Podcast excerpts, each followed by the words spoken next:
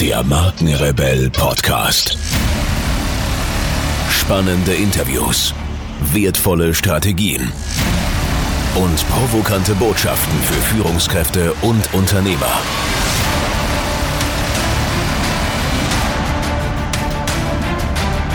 Stell dich den Herausforderungen der Digitalisierung und setze als Marke ein Zeichen. Von und mit Markenrebell Norman Glaser. Herzlich willkommen zu einer weiteren Podcast-Interview-Folge. Vielen Dank für eure Zeit und schön, dass ihr wieder reinhört. Die Notwendigkeit zur digitalen Transformation ist vielen Unternehmen mittlerweile bewusst. Allerdings fehlen häufig noch eine übergreifende Strategie sowie die Verankerung des Themas auf der Führungsebene. Auch gibt es immer noch die Fehleinschätzung, Digitalisierung bedeutet, möglichst viel Technik einzusetzen oder die IT-Abteilung aufzurüsten. Der Einsatz von digitaler Technik macht aber nur dann Sinn, wenn ein Konzept zugrunde liegt, welches gewährleistet, dass Prozesse und Geschäftsabläufe nachhaltig optimiert und beschleunigt werden, um im digitalen Zeitalter wettbewerbsfähig zu bleiben und neue Geschäftsfelder zu erschließen. Mit diesen und vielen anderen Aspekten der Digitalisierung befasst sich mein heutiger Gast. Als IT-Unternehmer, Autor und Speaker ist er der Experte für Digital Working. Aus seiner fast 30-jährigen Berufserfahrung im Vertrieb, in der Service- und IT-Projektverantwortung sowie als langjähriger Geschäftsführer im Mittelstand spricht er direkt aus der Praxis. Seit dem Marktstart des iPads entwickelt sein Unternehmen Jekyll und Team innovative Geschäftsmodelle im Umfeld des iPads und anderer Tablet-Systeme. Freut euch auf ein spannendes Interview mit Thorsten Jekyll. Viel Spaß dabei.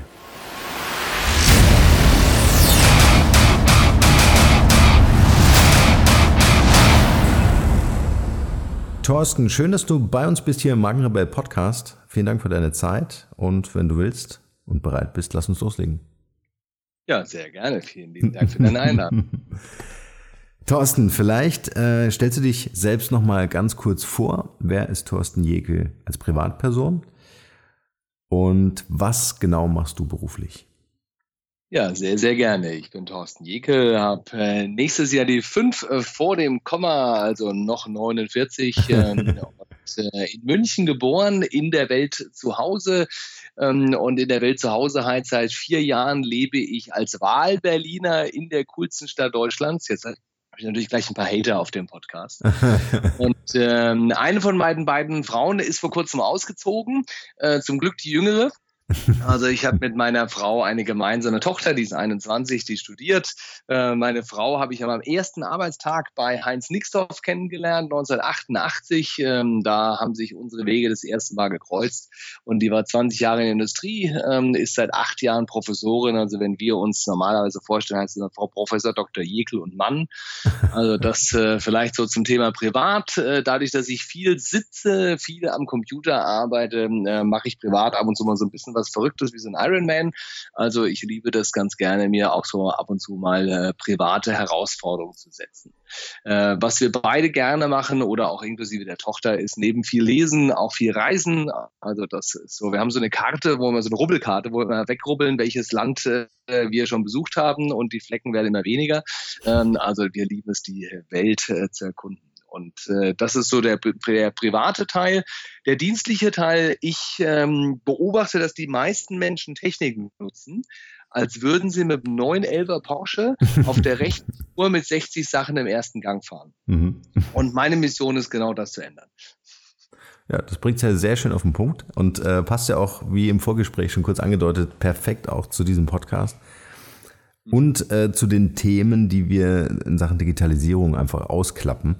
Und ähm, bevor wir aber da so tiefer einsteigen in die technische Materie, in das Digital Working, ähm, vielleicht noch ein, bisschen so auf deiner, auf deiner Timeline ein bisschen äh, gesurft. Äh, lass uns doch mal ein bisschen zurückgehen. Wie fing das für dich alles an? Wie hattest du so die ersten äh, Kontakt- oder Berührungspunkte mit dem Thema digital kann man noch nicht sagen damals. Also äh, äh, äh vielleicht einfach so, wann war so dein erster ähm, Kontakt oder, oder Berührungspunkt mit Computern? Wie fing das alles so an? War das schon immer so eine Affinität oder ist das so gewachsen? Ja, also bei mir ging's äh, ziemlich früh los. Mein Vater ähm, mittlerweile pensioniert, aber früher war der bei Braun. Ähm, also Kronberg, die Jungs mit dem äh, schicken Design. Und äh, das erklärt vielleicht auch eine andere Frage, ist, weshalb ähm, habe ich so eine hohe Affinität zum Thema Apple. Mhm. Ähm, ich bin in einem Haushalt äh, groß geworden, wo jedes Elektrogerät nur einen Knopf hatte und jeder zweite Knopf musste bei Dieter Rams extrem argumentiert werden. Und ähm, das ist genau das äh, Thema und die Designphilosophie, mit der ich aufgewachsen bin. Und mein Vater ist genauso wie ich jemand, der wahnsinnig Spaß an äh, technischen Gadgets und neuen Spielzeugen hat. Und wir hatten zu Hause immer, äh, weil er ziemlich nah ähm, auch am Dieter Rams, dem Designer von Braun dran war, immer die neuesten Geräte zu Hause, die wir ausprobieren konnten. Da gab es ja damals so die ersten LCD-Armbanduhren äh, und solche Sachen. Also wir hatten schon zu Hause immer viel Technik. Äh, mit dem wir spielen konnten. Und es gibt so ein Foto, da bin ich ein Baby, da sitze ich irgendwo in so einem Regal drin und da ist so ein Elektron, braune Elektron-Baukasten ähm, dabei. Also ich habe schon viel mit Fischertechnik und mit äh, solchen braunen Elektron, ähm, äh, Elektrobaukästen als Kind gespielt. Äh, sicherlich ein Stück weit durch meinen Vater geprägt. Und ähm, das ist geblieben und habe dann meinen ersten Computer gehabt. Das war eine Mischung aus Taschengeld, aus Ferienjobs und aus Rest noch zum Geburtstag, ein C64, äh, der schöne Brotkasten. Mhm. Das war so mein erster und äh, da war mein Zugang, dass ich zuerst mal gespielt habe und meine Eltern äh, sind, äh, haben sich große Sorgen gemacht, weil sie sagen, jetzt hängt er nur noch hinter diesem, nicht damals Computermonitor, es war ein alter Schwarz-Weiß-Fernseher, an den ich das angeschlossen hatte. Mhm. Ähm, und dann habe ich eben äh, mit dem Ding gedattelt, aber irgendwann habe ich mir dann überlegt, naja, mit der Spielerei, das ist ein bisschen langweilig, kann man da nicht auch programmieren? Und äh, dann habe ich angefangen zu programmieren mit dem Ding, ähm, habe dann ein bisschen zu wirklich einen Assembler auf diesem Ding da programmiert programmiert, äh, habe dort sogar für ein Unternehmen eine Bremenabrechnung äh, für Mitarbeiter programmiert und die verkauft. Also das heißt, da habe ich so meine ersten Gehversuche gemacht und habe so meine Leidenschaft erlebt äh, für das Thema. Und es hört sich immer so abgedroschen an, aber ich sage ja immer, man soll das tun, was man kann, äh, wo man für brennt und wo es einen Bedarf dafür gibt. Und äh, wenn ich gucke, meine Frau war ja 20 Jahre bei Siemens und äh, ich war zehn Jahre lang Geschäftsführer äh, bis 2000 ähm, in einem Fruchtsaftunternehmen. und äh, das Witzige war, dass viele immer, wenn die EDV-Fragen hatten, haben die immer meine Frau gefragt. Ich sage, Mensch, Niki, du bist doch bei Siemens, da habe ich doch mal eine Frage. sagte meine Frau immer, du, da musst du hier unseren Orangensaftverkäufer fragen. Äh, das ist bei uns der Techie. ähm, also ich habe einfach schon immer, ich glaube, ich hatte den ersten Communicator von Nokia in Deutschland. Ich hatte, glaube ich, den ersten Palm. Ähm, also immer wenn wir so, du kennst es ja, wir sind ja häufiger auf Kongressen auch als Redner und wenn du dann so die Folien siehst, wo die Leute so die ganze Handy-Historie äh, so mal auflisten, hatte ich jetzt erst mit Emanuel Koch die Woche, ähm, hatte so ein Chart, wo es die ganzen äh, von Nokia-Handys, Ericsson und so weiter, guckte ich so durch, also bis auf ein Handy hatte ich die alle. Ähm, also wo ich mhm. sagte, ähm, also ich habe da immer einfach Spaß daran ähm, und habe aber ja 88 bei Nixdorf angefangen. Und bei Nixdorf habe ich ähm, sehr, sehr viel gelernt zum Thema Vertrieb und sehr, sehr viel zu der Frage, wie kann ich denn Technik sinnvoll nutzen, um auf der einen Seite Abläufe zu optimieren und auf der anderen Seite, wie wir so schön hier in Berlin sagen, mehr zu verkaufen. ähm, weil das vergessen viele bei dem Thema immer, dass die sagen, okay, wozu brauche ich denn diesen ganzen Technikrahmen? Und ich mhm. habe eben einen Riesenspaß. Für mich ist es keine Quälerei, Computerzeitschriften zu lesen und äh, Blogs äh, durchzugehen, sondern ich liebe das, äh, so im Zug dann einfach äh, wirklich nochmal mittlerweile auch auf dem iPad äh, so durch die gängigen Blogs durchzugehen, äh, mir nochmal die Fachzeitschriften äh, dort zu geben. Also ich mache das gern, das Thema. Mhm. Wie hast du so wahrgenommen, das ist ja einfach mal so eine Zwischenfrage, wie hast du so wahrgenommen, ähm, ich kenne das ja selber, ne? also dann ist man so als Techie verschrien und alles ist äh, irgendwie für einen spannend, für andere ist es vielleicht so auch ein bisschen angstmachend, ja, also die ganzen äh, mhm. Geschwindigkeiten, auch diese hohen äh, Entwicklungsprozesse oder, oder, oder Frequenzen in neuen Geräten, die dann auf den Markt kommen. Dieses Up-to-Date-Bleiben fällt vielen Leuten auch schwer ähm, äh, zu verstehen. Jetzt kommt da wieder ein neues Betriebssystem raus, jetzt muss ich wieder eine neue Hardware äh, lernen. Wie war, wie war das so bei dir? Ähm, hast du das irgendwie schon, schon immer so, so mitbekommen? Ähm, oder, oder war das eine, eine Geschichte, dass du einfach gesagt hast, okay, äh, das interessiert mich einfach, da arbeite ich mich halt jedes Mal neu rein? Also ich bin so jemand, ich habe eben als, ich bin Einzelkind, also deswegen ähm, war ich es gewohnt, mich auch mit mir selbst zu beschäftigen. Mhm. Und ähm, hab also bin so jemand, ich kann gut auch alleine sein. Also äh, glaubt man gar nicht als Redner und als Berater sowas, der kann auch, ohne dass ihm jemand zuhört. Äh, ja, ich habe so viele narzisstische Elemente, ich rede auch mit mir selbst. Ähm, und äh, also ich habe für mich gerne auch schon immer rumgepuzzelt und äh, mich mit Dingen beschäftigt und Dinge durchdrungen. Also das habe ich eigentlich schon immer sehr gerne gemacht und mache das auch gerne. Ich glaube, ich bin auch der einzige Deutscher, der die Handbücher zum iPhone und zum iPad gelesen hat. ähm, also ich mache das gerne. Da gibt's tatsächlich ähm, viele sagen, ja, ja, äh, viele wissen gar nicht, dass es die gibt. Ähm, und also ich, mir macht das Spaß, mich damit zu beschäftigen. Ähm, und äh, meine persönliche Mission ist ja, mich selbst und andere Menschen weiterzuentwickeln. Mhm. Und äh, die Reihenfolge ist sehr bewusst gewählt. Also, weil viele sagen immer, ja, andere weiterzuentwickeln. Sag ich, ja, ist auch schön, aber erstmal steht für mich an erster Reihenfolge, mich selbst weiterzuentwickeln und dazu zu lernen. Ähm, und für mich ist eben dieses Thema Weiterentwicklung, Lernen ein sehr hoher Wert. Ich mache das sehr gerne. Also wenn ich gucke, ähm, ich sag mal, beginnen mit dem dualen Studium an der Berufsakademie, wo ich meine Frau kennengelernt habe, habe ich ja nochmal eben MBA draufgesetzt und ähm, eben äh, ne, NLP-Lehrtrainerausbildung und solche Dinge. Also ich bin Weiterentwicklungsjunkie und ähm, das dann gepaart mit Spaß für Technik. Ähm, also deswegen fällt mir das wenig schwer. Also das ist, wenn ich gucke, Veränderung ist ja ein Thema, dafür sind wir Menschen nicht gebaut. Und ähm, auch wenn ich mir an die eigene Nase fasse, dann verändere ich mich auch nur, wenn es normalerweise richtig weh tut. Mhm. Ähm, und äh, wenn ich mir das angucke, so im, im privaten Bereich und solche Dinge, da äh, brauche ich auch manchmal durchaus äh, etwas Härte, äh, härtere Impulse, um mich zu verändern. Äh, Im Bereich Technik, da macht es mir eher Spaß. Also da, äh, so wie andere Leute Schach spielen, beschäftige ich mich mit dem Thema Technik. Und ich freue mich immer, wenn ich in einem Seminar, in einem Workshop, in einem Coaching eine Frage bekomme, äh, wo ich anstehe und sage, upsala, da kann ich noch nicht äh, irgendwie drauf antworten. Aber äh, da steige ich mal tiefer ein. Und wann war der Moment, als du so für dich gesagt hast, hey, das ist jetzt äh, irgendwie äh, so eine Mission oder auch eine Passion für mich. Ich muss das jetzt so unter meiner Marke Thorsten Jekel äh, da draußen äh, ähm, äh, kundtun. Also wann hast du so diesen Schritt gewagt und gesagt, okay, ich muss das jetzt auf eigene Beine stellen?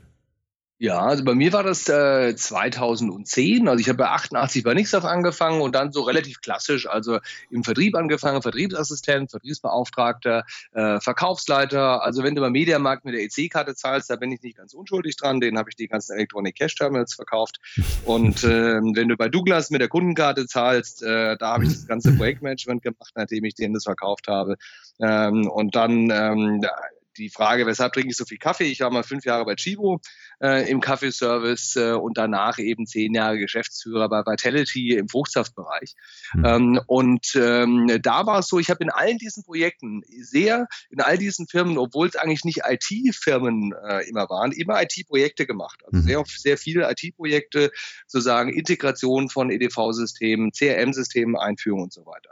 Und auch bei Vitality äh, haben wir ein neues Buchhaltungssystem eingeführt, CRM-System eingeführt für die Vertriebler und so weiter.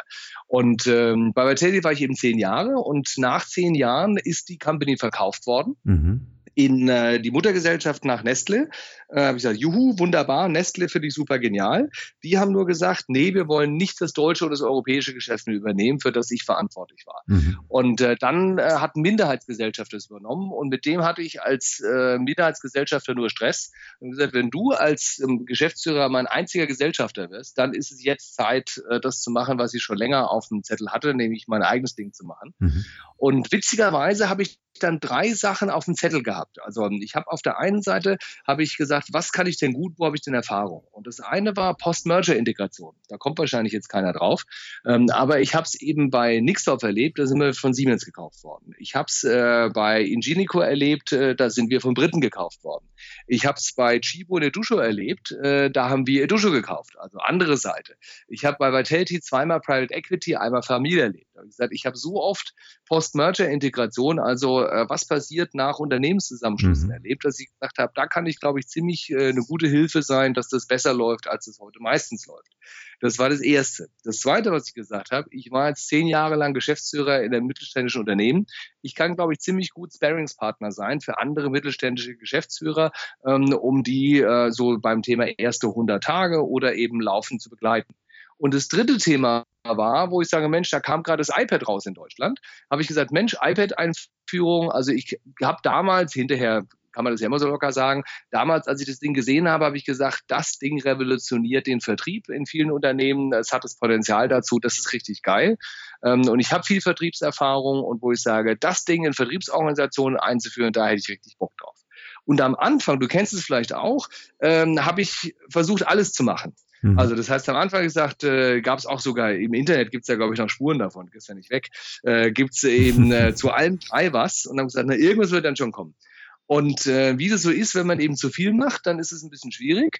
Äh, Punkt Nummer eins. Punkt Nummer zwei hat dann ein ehemaliger Mitarbeiter, mittlerweile sehr guter Freund von mir gesagt, du sag mal, Thorsten, wenn ich mir dich so angucke, ähm, Post-Merger-Integration gibt es, glaube ich, wenige, die das besser können als du.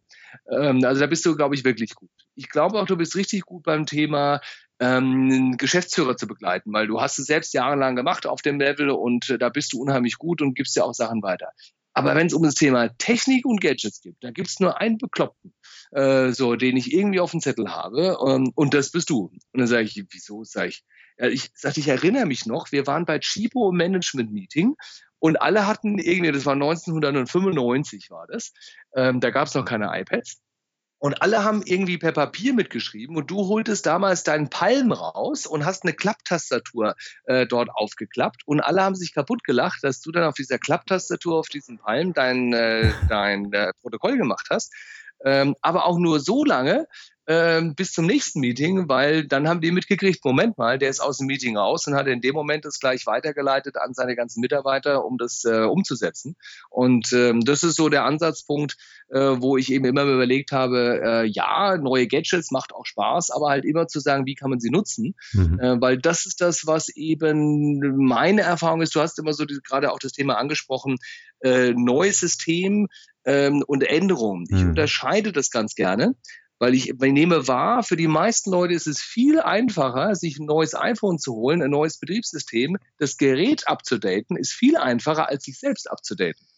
Also, wenn ich nicht mit der Technik klarkomme, dann hole ich mir lieber ein neues Gerät, bevor ich mir mal die Bedienungsanleitung durchlese ähm, oder mir mal überlege, wie ich es sinnvoll einsetzen kann. Mhm. Also updaten ist meine Erfahrung, tun die Leute sehr gerne und sehr schnell, Systeme, aber nicht die eigene Festplatte. Hm. Ja, es ist, glaube ich, auch so ein bisschen dahingehend natürlich eine kleine Herausforderung, ähm, dass ich halt so unterschiedliche äh, Technik-Level einfach auch in einem Unternehmen habe. Ja? Also da, da fängt ein Praktikant an, der ein Digital Native ist und dann äh, habe ich vielleicht den, den uralt eingesessenen äh, Vertriebschef, ja, ähm, äh, der gerade erst so die ersten Berührungspunkte hat mit einem, mit einem iPad. Was würdest du sagen, ist so die größte Herausforderung, wenn ein Unternehmen wirklich sagt, ähm, wir wollen unsere Prozesse, unsere Kommunikation produktiver und effizienter gestalten, wir setzen dafür neue Technologien ein, ob das jetzt neue Hardware ist oder neue Software ist. Wie, wie schaffst du es, dass du, dass du irgendwo so den gemeinsamen Nenner findest und wirklich alle abholst? Weil ich kann mir vorstellen, wenn du jetzt ein Unternehmen mit einem großen Vertriebsteam oder auch mit mehreren Fachabteilungen berätst, das muss ja irgendwie alles irgendwie so zusammenführen, dass die Leute auch irgendwie Lust haben, das zu benutzen. Ja, und ähm, ich möchte gern bei dem ansetzen, was du gerade auch gesagt hast. Du hattest gerade erwähnt, die so-called Digital Natives. Mhm. Und ich finde es immer spannend, wenn dann immer auf den Konferenzen gesagt wird, ja, und die Digital Natives, die können das alle und die kommen die nehmen rein, nehmen rein oder gibt es die Oldies äh, und die sind da völlig überfordert. Äh, ich nehme was ganz anderes wahr. Ähm, ich nehme in vielen Unternehmen wahr, dass die Digital Natives zwar wunderbar in WhatsApp unterwegs sind, äh, die können wunderbar mit Instagram, mit Snapchat und WhatsApp umgehen, mhm. äh, aber produktiv arbeiten können die überhaupt nicht. Ähm, also ich bin da jetzt vielleicht ein bisschen arg oldschool und ein bisschen arg äh, pessimistisch, aber ich erlebe sowohl in Unternehmen als auch bei meiner Frau, die ja Professorin ist, die äh, junge Menschen hat, die eben ins äh, Studium äh, einsteigen oder auch am Ende des Studiums. Und ich bin da ab und zu mal als Lehrbeauftragter unterwegs. Äh, und wenn ich gucke, ähm, ja, die sind alle auf WhatsApp und Snapchat unterwegs, aber die sind nicht in der Lage, wenn sie ihre Bachelor- oder ihre Masterarbeit schreiben, äh, da aus einer schon von meiner Frau äh, als Musterformatvorlage gelieferter Word-Vorlage da irgendwie ein strukturiertes Dokument hinzukriegen. Ja, ähm, also und das ist immer so, ich glaube, äh, du bist ja auch viel als Redner auf Konferenzen. Ähm, das ist so, äh, ich sag mal, wenn man sich dieses, diese PowerPoint-Welt anguckt, dann ist das so die Digital Natives. Wenn man mal wirklich dahinter guckt, äh, dann sind es für mich überhaupt nicht die Digital Natives, die das Thema treiben, sondern für mich gibt es einen wesentlichen Erfolgsfaktor, äh, der die extreme Voraus Voraussetzung dafür ist, dass es überhaupt losgeht und der die extreme Voraussetzung dafür ist, dass es auch durchgezogen wird. Und mhm. das ist der CEO. Ähm, so, es gibt äh, kein Digitalisierungsprojekt, äh, was erfolgreich ist, wenn du nicht absolutes Top-Management-Commitment hast und wenn es oben anfängt. Äh, du musst oben der Inhaber, der CEO, der Vorstandsvorsitzende, der muss eine klare Idee davon haben, ähm, wozu er was machen möchte. Ähm, ich sage auch nicht warum, sondern wozu, weil warum ist immer in die Gegend, in die Vergangenheit gerichtet, wozu ist zu sagen, was will ich erreichen. So, und äh, ich habe ja auch immer gerne diesen Spruch, dass ich sage, erst Hirn einschalten und dann Technik. Und natürlich ist es manchmal wichtig, dass man sich auch technische Möglichkeiten anguckt. Und ich liebe dort immer dieses Bild der Balance Scorecard, das du sicherlich erkennst, äh, von Kaplan Norton, ähm, Tool aus den 80ern. Mhm. Ähm, das ist ein Tool, was ich im Rahmen der Digitalisierung sehr gerne nutze in der weiterentwickelten Form der Strategy Map. Ähm, weil ursprünglich war mal die Idee der Balance Scorecard zu sagen, ich steuere ein Unternehmen bisher immer nur durch finanzielle Kennziffern mhm. und äh, damit ist es so in der klassischen Form, dass ich mein Unternehmen immer nur durch einen Rückspiegel führe. Und dann war die, die große Revolution äh, der Balance Scorecard, dass die gesagt haben, ich füge weitere Perspektiven hinzu, die Kundenperspektive, die Prozessperspektive und die Entwicklungsperspektive. Der Denkfehler, und viele haben die Balance Scorecard nicht verstanden, ähm, die, der Denkfehler ist, dass die Leute nicht die Kausalität sehen, sondern dass sie die Sachen parallel sehen. Um, ähm, und ähm, ich sehe das immer in der weiterentwickelten Form der Strategy Map, dass man sagt, ich muss finanzielle Ziele jetzt erreichen. Also letztendlich geht es darum, das Kapital der Shareholder zu verzinsen. Das ist das Ziel, ich sage mal, das finanzielle Ziel eines Unternehmens, zu sagen, du hast Menschen, die da Kapital reinstecken, die haben die Variante, die Alternative, das Geld auch woanders reinzustecken. Also, wenn du es gut verzinst, kriegst du Kapital. Das ist nun mal, äh, hört sich unromantisch an, aber das ist das Grundprinzip in der BWL. Mhm. Äh, also finanzielle Ziele. Und dann ist die Frage, ähm, wie muss ich denn entsprechende, welche Kundenziele muss ich denn erreichen, um diese finanziellen Ziele zu erreichen? Um diese Kundenziele zu erreichen, wie muss ich meine, Proz welche Prozesse muss ich wie gestalten? Und um die Prozesse gestalten zu können, ist die nächste Frage zu sagen, wie muss ich die Systeme und die Menschen entwickeln? Und das heißt, ich gehe top-down, auf der anderen Seite aber auch von unten wieder hoch, nämlich auch ein CEO muss durchaus mal sagen, was gibt's denn an neuen Systemen, was gibt's denn an neuen Techniken, also sowas wie Augmented Reality, wie Big Data, ähm, also ich sage mal, solche Dinge zu sagen, was gibt's da, auch an Smartphones und Gadgets, sich anzugucken, mit diesen neuen Entwicklungen von unten nach oben zu gucken, welche Prozesse kann ich denn damit optimieren? Also ein Beispiel Chatbots gibt Chatbots. Wie kann ich denn, äh, wenn ich weiß, dass es Chatbots gibt, eine Idee davon habe, was ich damit machen kann, kann ich drüber nachdenken, wie könnte ich denn so ein Thema Kundenservice damit optimieren, diesen Prozess? Ähm, wie kann ich damit noch besser Kundenpotenzial ausschöpfen und letztendlich mehr Geld zu verdienen? Also die, die Kaskade muss runtergehen und die Kaskade muss hochgehen. Ähm, und was ich immer erlebe, ist, dass viele Manager die falschen Fragen stellen.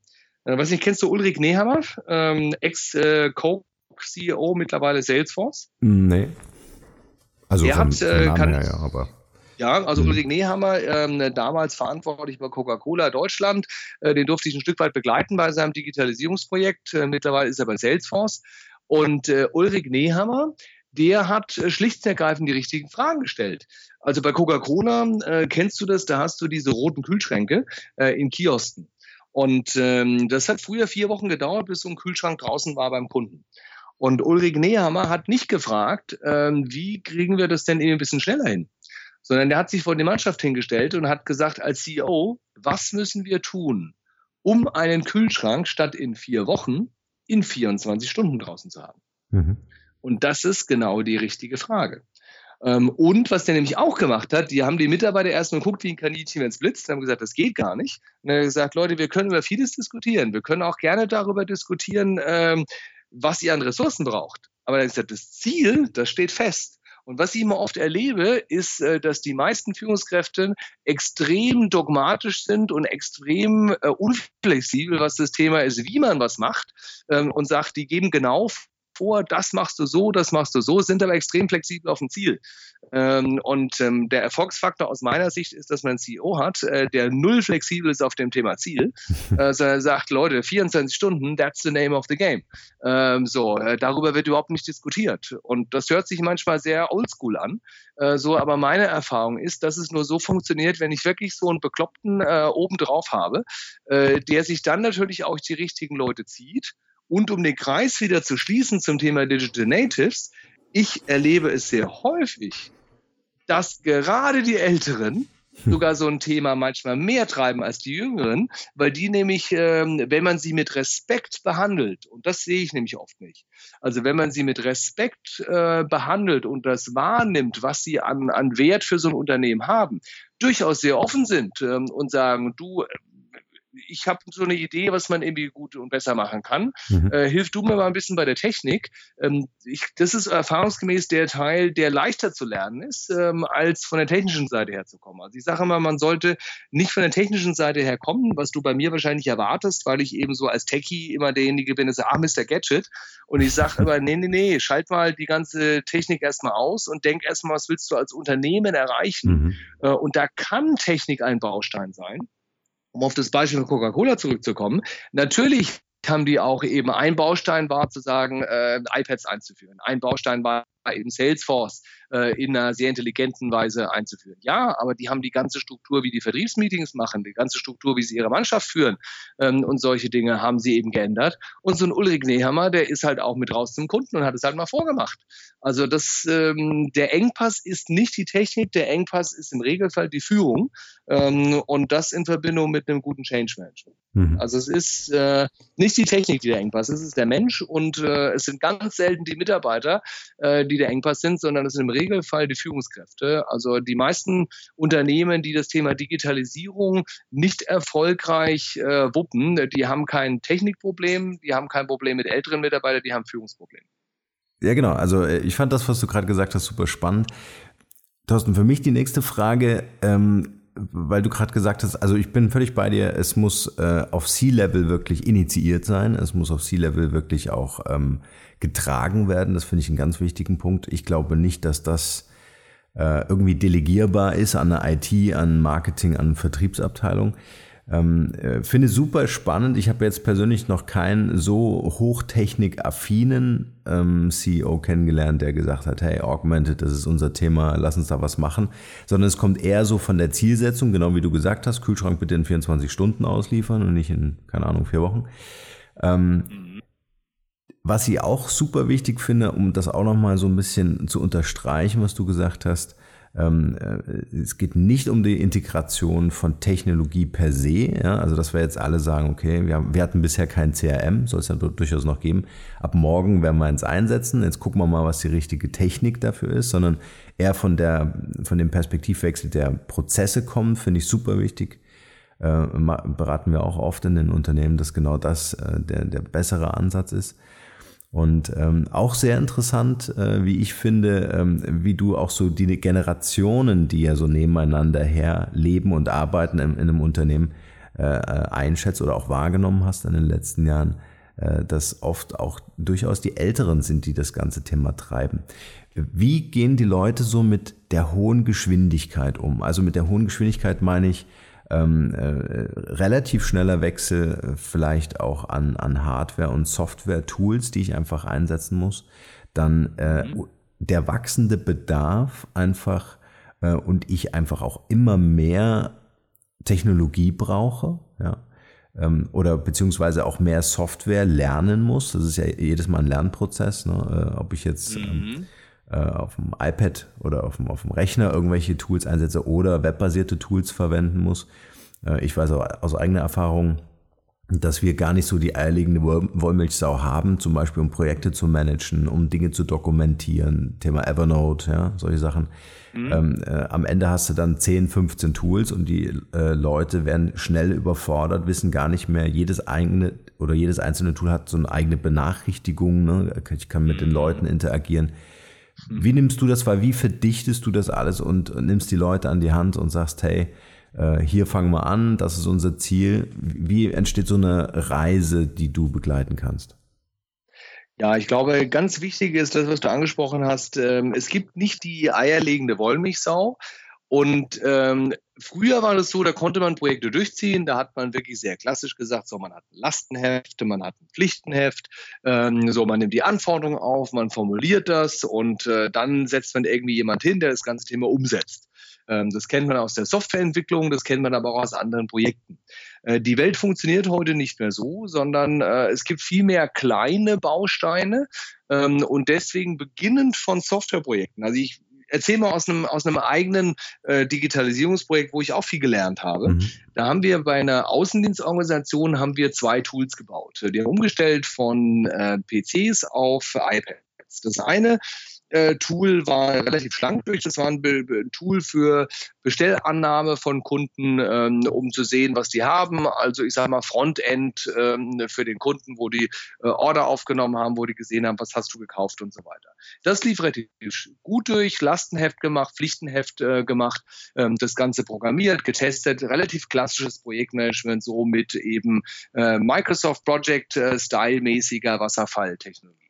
Dann hatten wir einen zweiten Teil dieses Projektes, das war ein Preislistentool, das die Preis, äh, Preise eingestellt haben da war die Situation total fuzzy vorher. Also das heißt, da gab es zwar irgendwie ein Tool, aber der, der das mal gebaut hat, der war schon lange nicht mehr Unternehmen. Es wusste keiner so richtig, was das Ding macht, wie das funktioniert, mit welcher Idee das damals eingeführt worden ist. Und dann haben wir versucht, irgendwie ein Projektteam zusammenzubauen, was irgendwie wohl meinte, wie das funktioniert und haben auf der Basis im Sinne eines klassischen Projektes gesagt, wir machen Lastenheft, wir haben Pflichtenheft, wir haben einen App-Entwickler äh, gehabt, der hat es programmiert oder eine Firma dazu. So, und dann bin ich in die Schulungen reingegangen zwölf Regionen. Ich bin in die erste Region gegangen und gesagt, geiles Tool, aber bei uns läuft das ganz anders. Und ich gesagt, ist ja nett.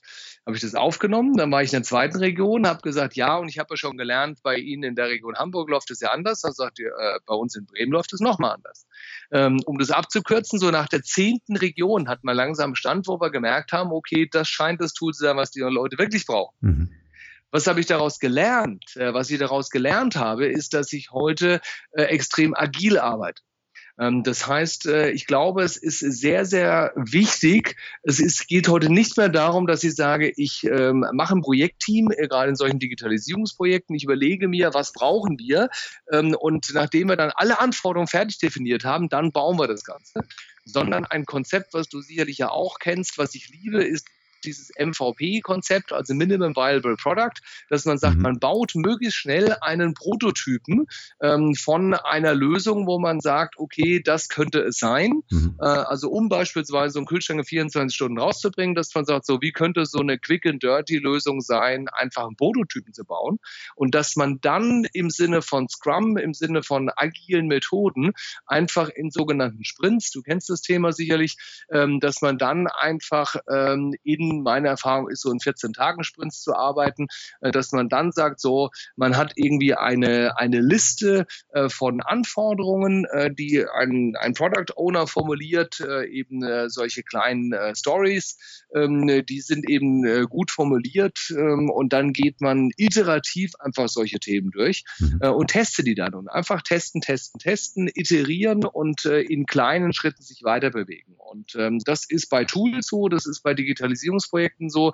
Ich glaube, eine der größten Veränderungen ist es, dass wir wirklich nicht mehr sagen können, so, äh, wir trennen dieses Thema, dass wir sagen, wir definieren Anforderungen und wenn wir dann fertig sind mit Lastenheft und Pflichtenheft und wie das alles läuft, dann setzen wir die Lösung um, sondern das ist ein sehr viel iterativerer Prozess, der sehr viel mehr Kommunikation erfordert, äh, weil sonst hast du einfach das Risiko, dass du am Markt vorbei arbeitest, mhm. Ähm, dass du für die Mülltonne fabrizierst und ich glaube, das ist die größte Veränderung ähm, und das setzt natürlich auch auch ein anderes Führungsverständnis äh, voraus, weil so klassischerweise ist es ja so, dass du im Projektmanagement hast du ein definiertes Ziel, mhm. und äh, hast einen definierten Budgetrahmen und letztendlich, was meistens passiert, ich sage mal, wir hier in Berlin mit unserem Flughafen machen sehr professionell vor, ähm, so dass du dann eben äh, so bestimmte Parameter eben nicht mehr triffst.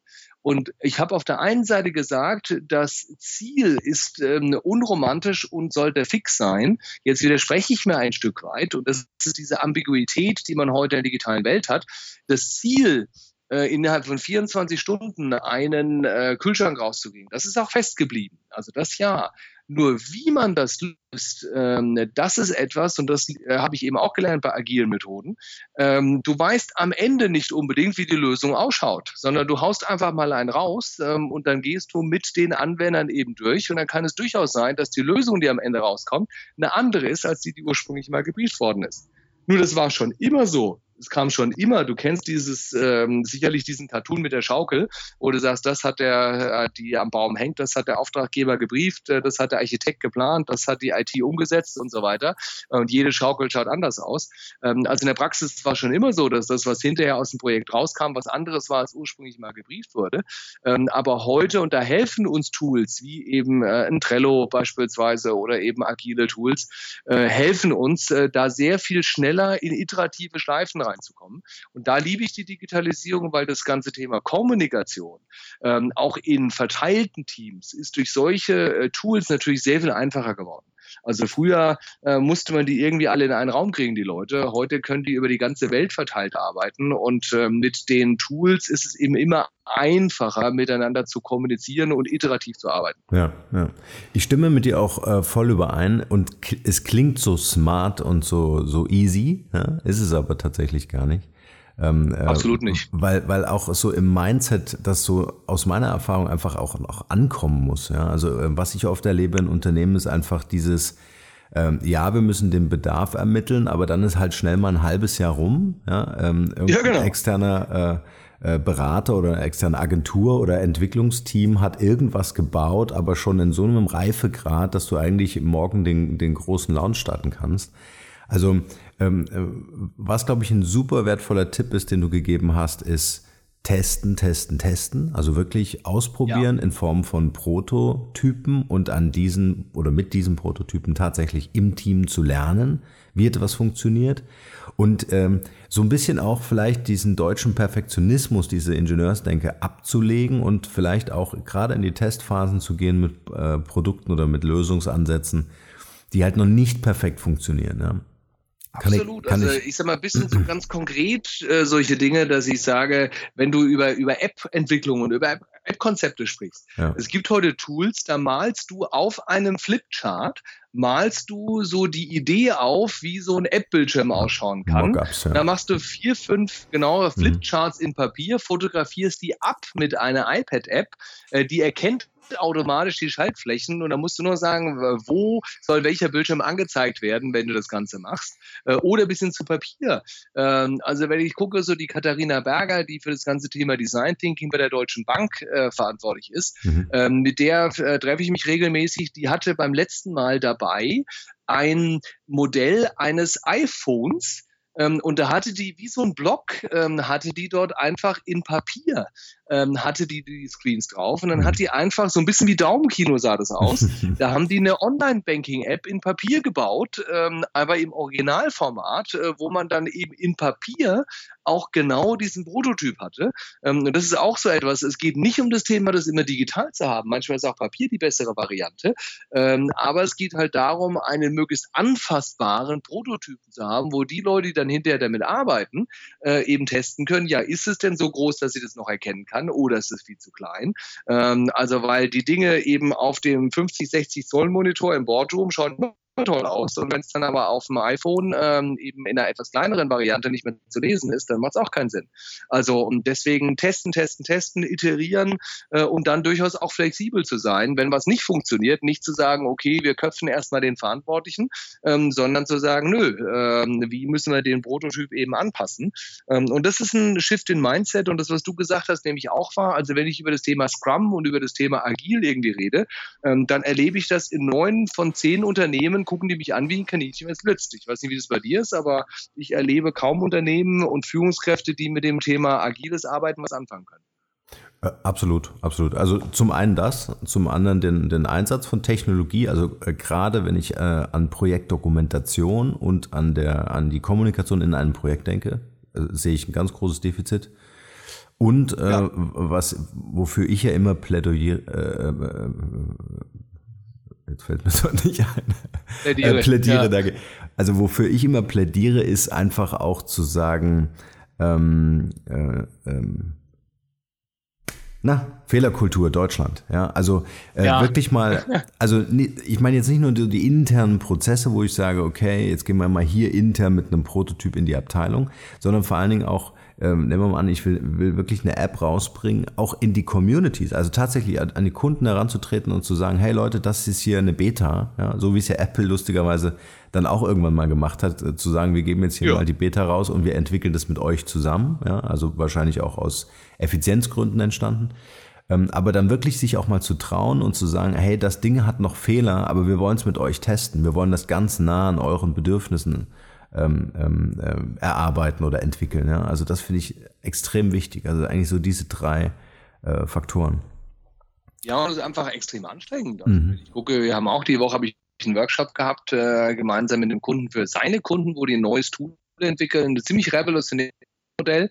Ähm, und äh, dann haben die eben ein Stück weit was entwickelt, wo die sagen, okay, man muss schon was haben, wo sich die Leute was vorstellen können. Weil ich habe auch die Erfahrung gemacht, die wenigsten Menschen haben genügend Abstraktionsvermögen, ähm, um sich Dinge einfach nur vorstellen zu können, ohne dass man irgendwas Anfassbares hat. Ähm, also was haben wir gemacht? Wir haben irgendwo einen Prototyp gebaut, äh, wo wir schon mal so eine grobe Idee hatten von den Anforderungen und dann haben wir, sind wir da reingegangen eben und haben gesagt, Mensch, das sind unsere Ideen und so weiter.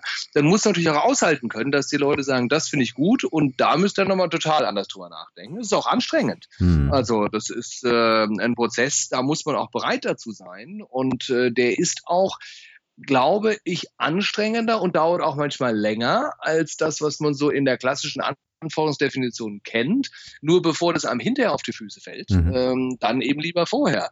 Ähm, und natürlich gibt es so ein paar Dinge, die man auch vorher abklären sollte. Also wenn wir bei unserem berühmten Berliner Flughafen bleiben, äh, sorry, wenn ich schon vorher weiß, dass der Platz nicht reicht äh, und dass, wenn der fertig ist, ähm, dass er schon zu klein ist. Ähm, da hätte ich vielleicht mal vorher drüber nachdenken sollen.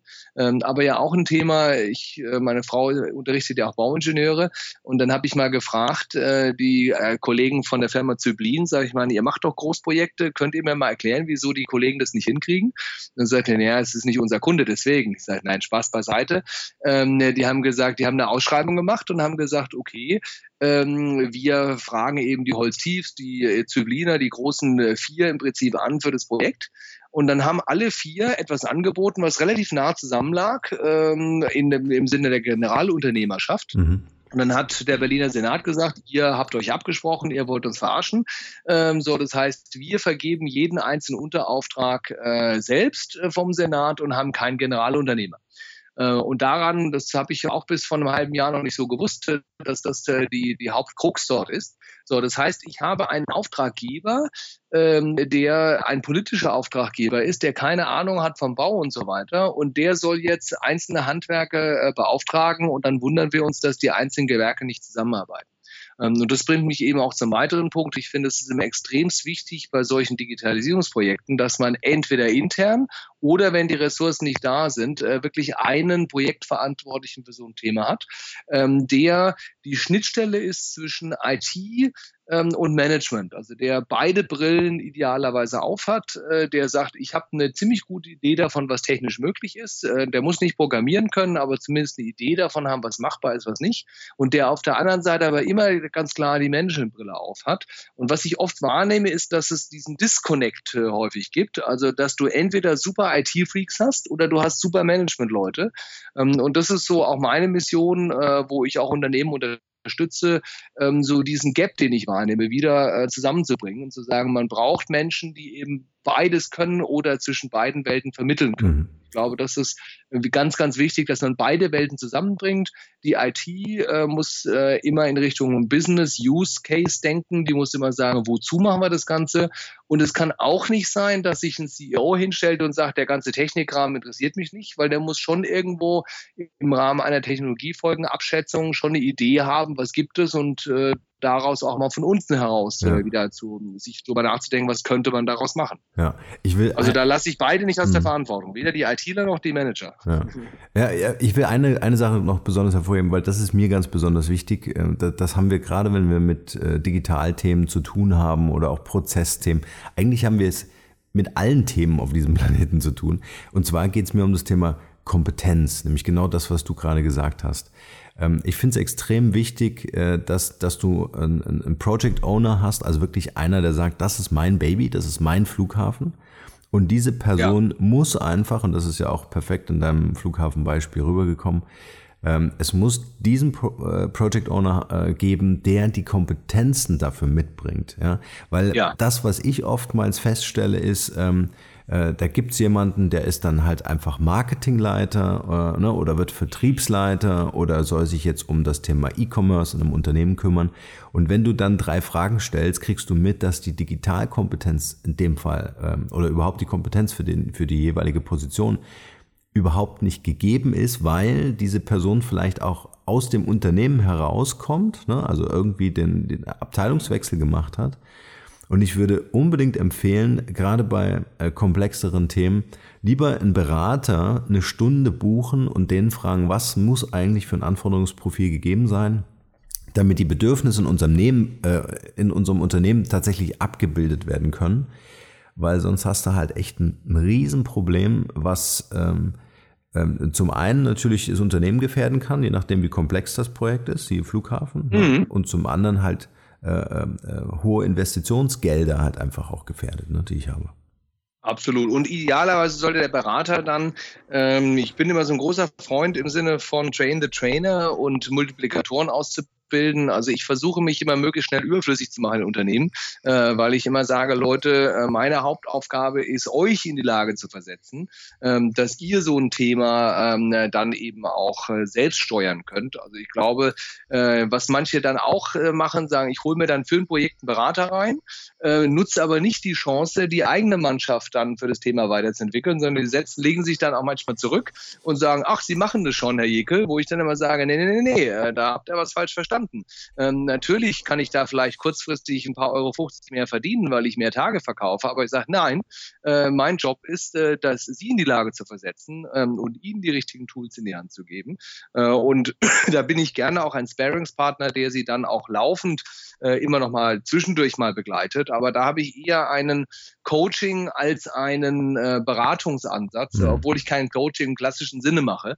Ähm, aber ich glaube, das ist ein weiterer Denkfehler, dass viele sagen, juhu, jetzt hole ich mir einen Berater, der macht das, dann ist der Berater wieder raus und dann rutschen die wieder auf Null zurück. Also mhm. ähm, und ähm, das ist, äh, glaube ich, dann auch nicht nachhaltig genug, was in vielen Unternehmen dann gemacht ja, wird. Also die Kompetenzen im Unternehmen aufbauen und das ist eigentlich genau der Job, den wir machen. Ja.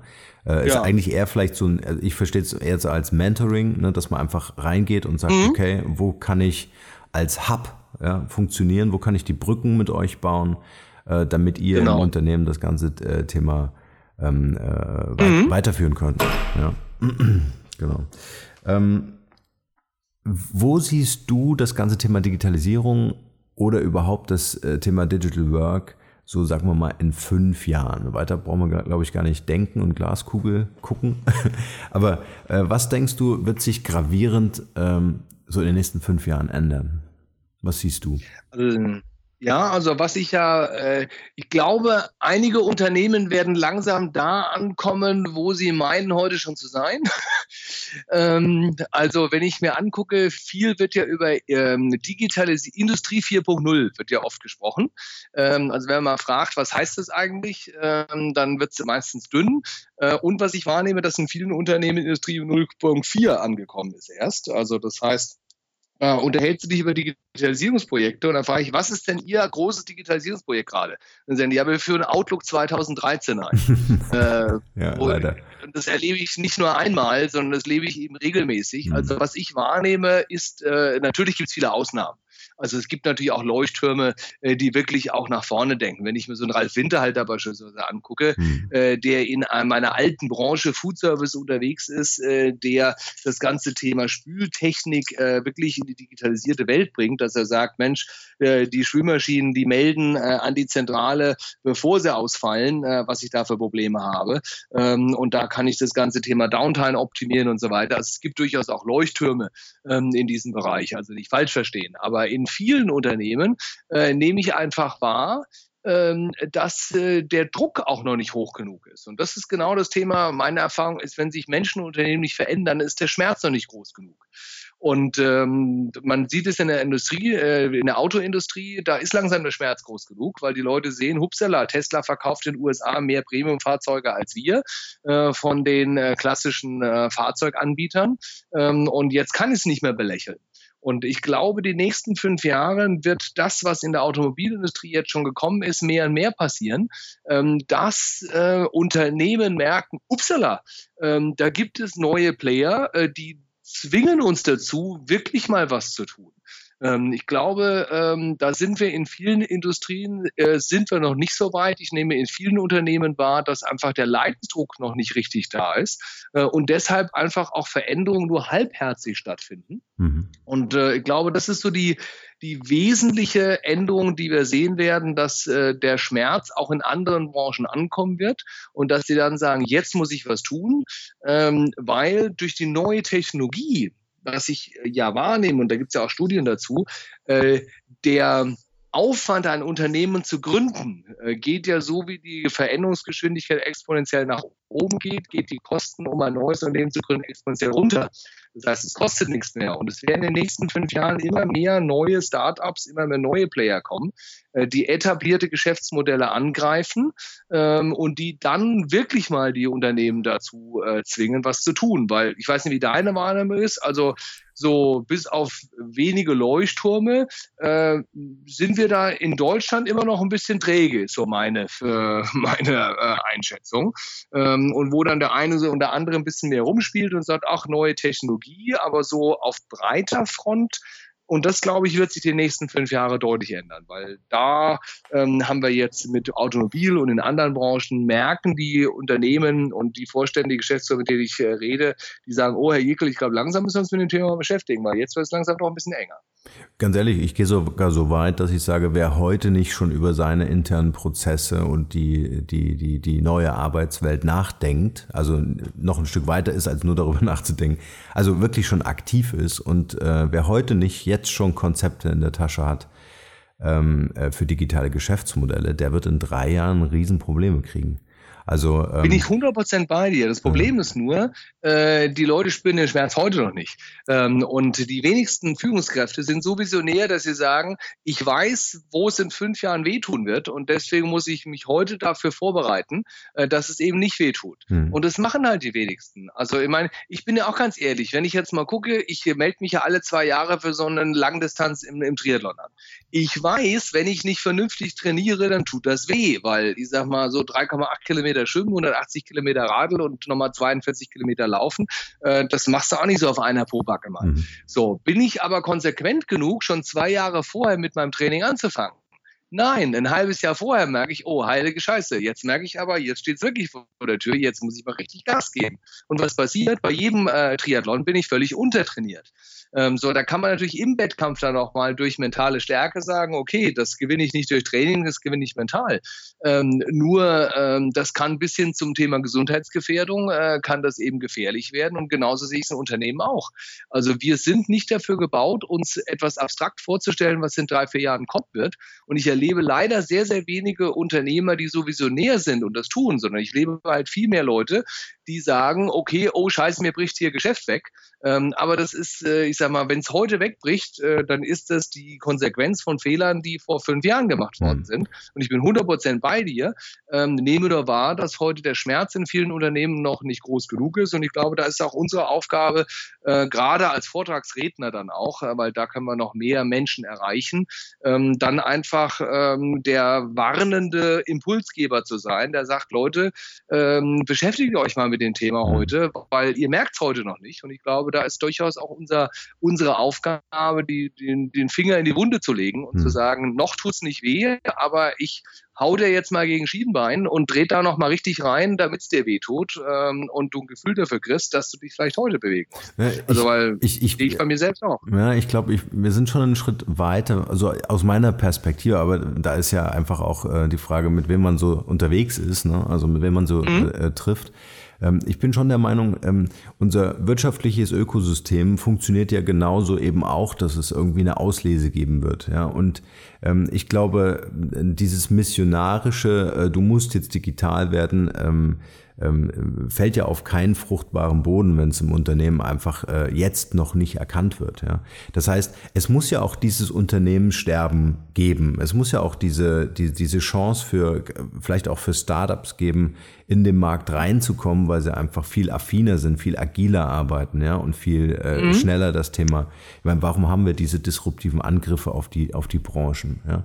Also ich glaube, die Unternehmen, die heute erkannt haben, und wenn es ein kleiner Schritt ist, dann ist es der Schritt schon, ja, also das muss man dann auch soweit würdigen und, mhm. und, und, wertschätzen, ähm, dass man sagt, okay, ähm, äh, die Unternehmen werden in Zukunft auch weiterhin erfolgreich sein und die, die heute einfach noch nicht angefangen haben, weil es halt noch nicht zu sehr weh tut, ja, ähm, äh, die, die wird es halt dann äh, einfach auch in drei Jahren nicht mehr geben. Und das ist aber auch okay, ja, weil das wieder äh, äh Potenzial und, und, und Möglichkeiten für andere Unternehmen gibt. Absolut. Und ich meine, das ist natürlich ein Thema, da brauchst du halt wirklich eine visionäre Kraft eines CEOs. Ja. Man guckt ja so Dieter Zetscher an von Mercedes. Ähm, der hat auch so mal schön gesagt, als er das erste Mal in einem Management-Meeting über das Thema Carsharing gesprochen hat.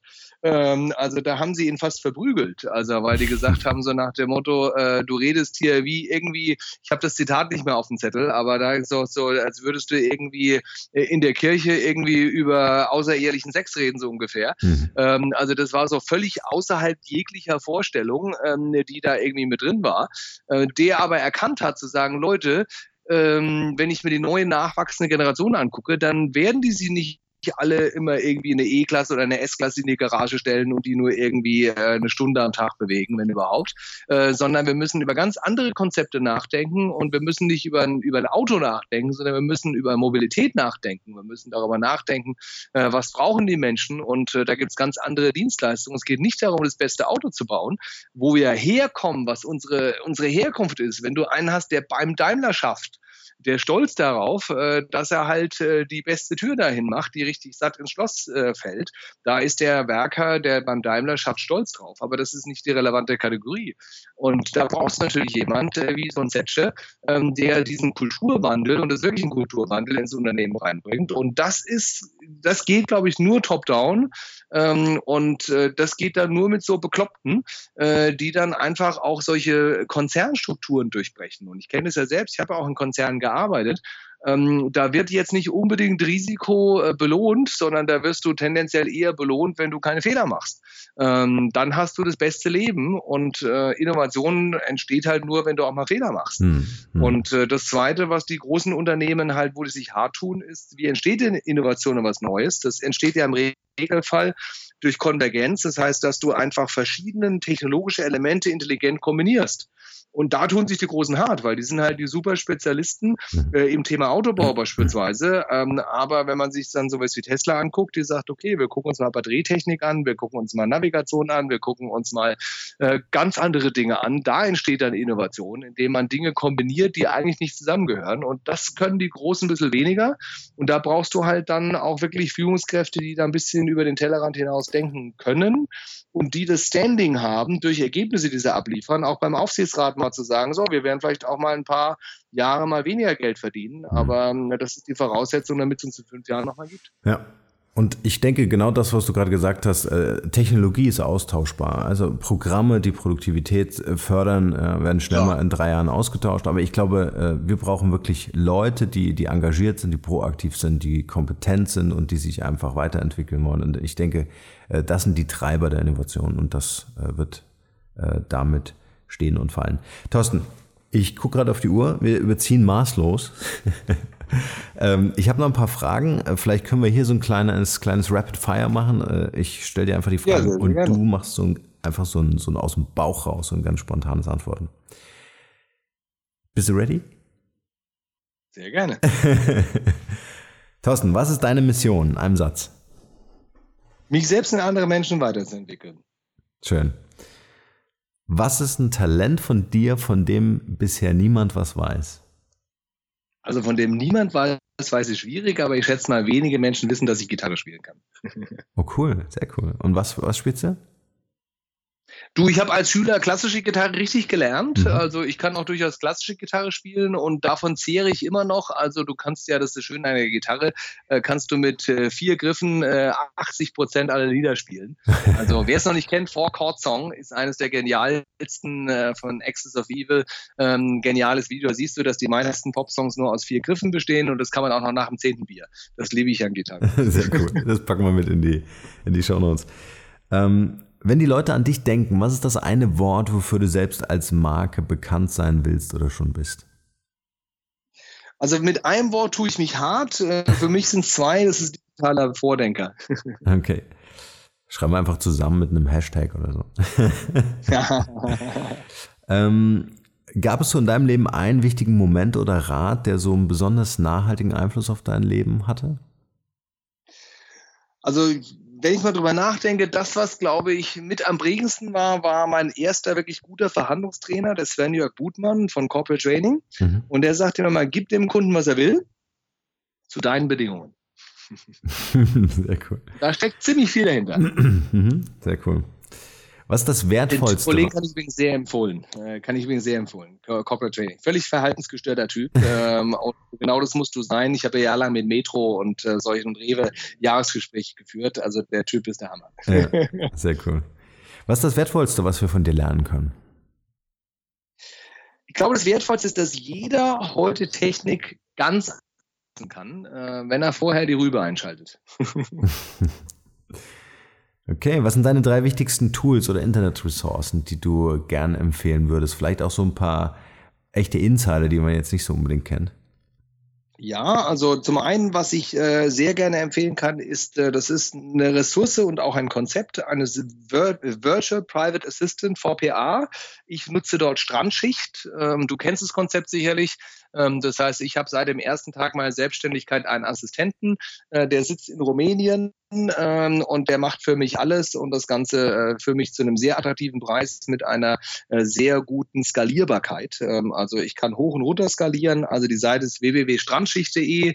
Wer das Konzept noch nicht kennt, unbedingt die Vier-Stunden-Woche von Timothy Ferris lesen. Also seitdem ich das Buch gelesen habe, nutze ich das. Also das ist das eine. Das zweite, ähm, im Sinne von Technik einfach nutzen, liebe ich die App Ferret. Ich weiß nicht, ob du sie kennst. Mhm. Also F-E-R. R-R-I-T-E. Kenn ich, ja. Äh, das ist die App, mit der ich auf dem iPad meine ganzen Podcasts aufnehme. Also ich mache das nicht mehr mit PC und mit äh, Mac, das ist mir viel zu kompliziert.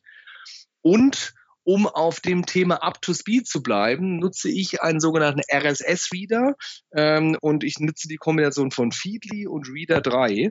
Äh, ich glaube, da könnte man alleine schon ein Interview draus machen, aber die wichtige Message ist, äh, sich mal mit dem Thema RSS-Reader zu beschäftigen, weil äh, nachdem ich morgens die Zeitung gelesen habe, auf dem iPad gehe ich eben über einen RSS-Reader äh, und ich nutze den Reader 3, gehe ich einfach so circa 150 Blogs morgens einfach durch und gucke, was gibt es eben Neues und ich glaube, äh, basierend auf dem, was du gesagt hast, äh, up to speed zu bleiben, geht heute mit Technik sehr viel einfacher.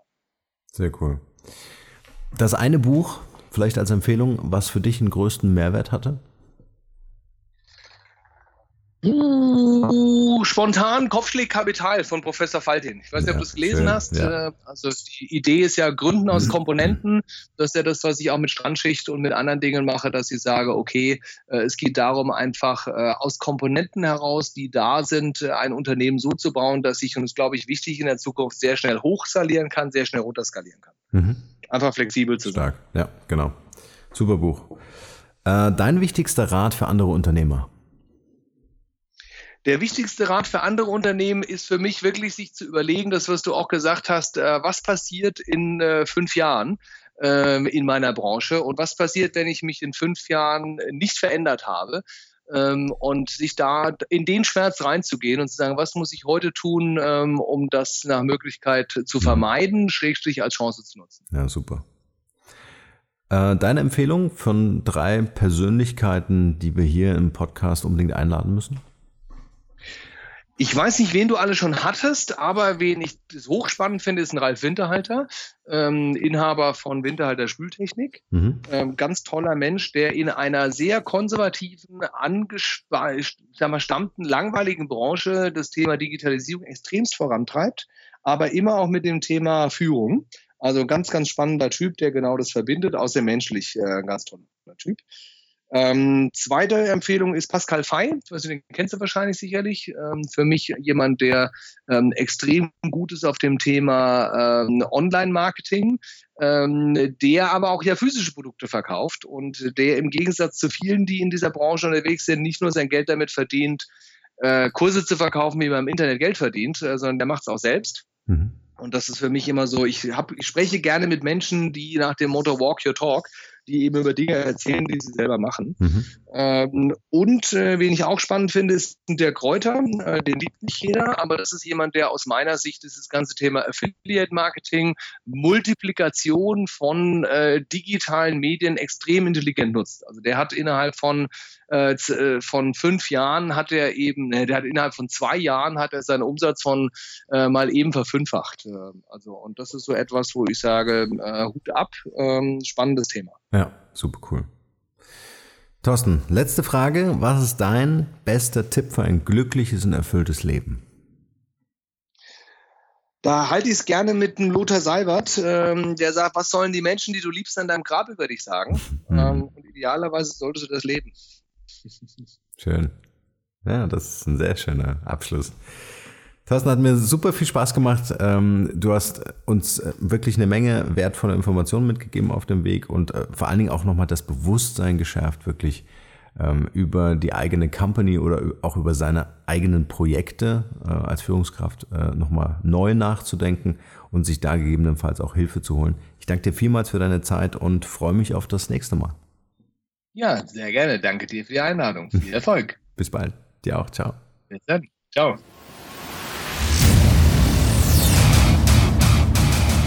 Hier noch eine wichtige Info für alle die unter euch, die sich mit dem normalen E-Mail-Newsletter nicht zufrieden geben können, die noch ein paar Deep Dives vertragen können und zusätzlich eine wertvolle Content-Lieferung auf Ihr Smartphone für clever halten.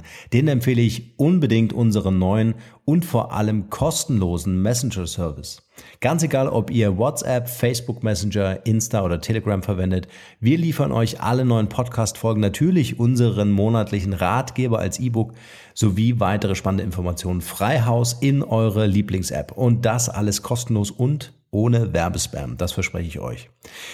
Geht dafür einfach auf unsere Website www.markenrebell.de und klickt im Menü oben auf den Punkt Service. Probiert es einfach mal aus. Es ist kinderleicht und seid gespannt, was hier in den kommenden Wochen so alles abgeht. Wenn euch dieser Podcast gefallen hat, wären wir euch sehr verbunden, wenn ihr euch kurz Zeit nehmen könntet und uns eine Bewertung bei iTunes da lasst. Das dauert nur wenige Sekunden und ihr helft damit, dass auch andere diese Informationen erreichen und wir diesen Podcast für euch noch viel, viel besser machen können. That's it. Alle Informationen wie immer in den Shownotes. Nur das Beste für euch und bleibt rebellisch. Bis bald. Ciao.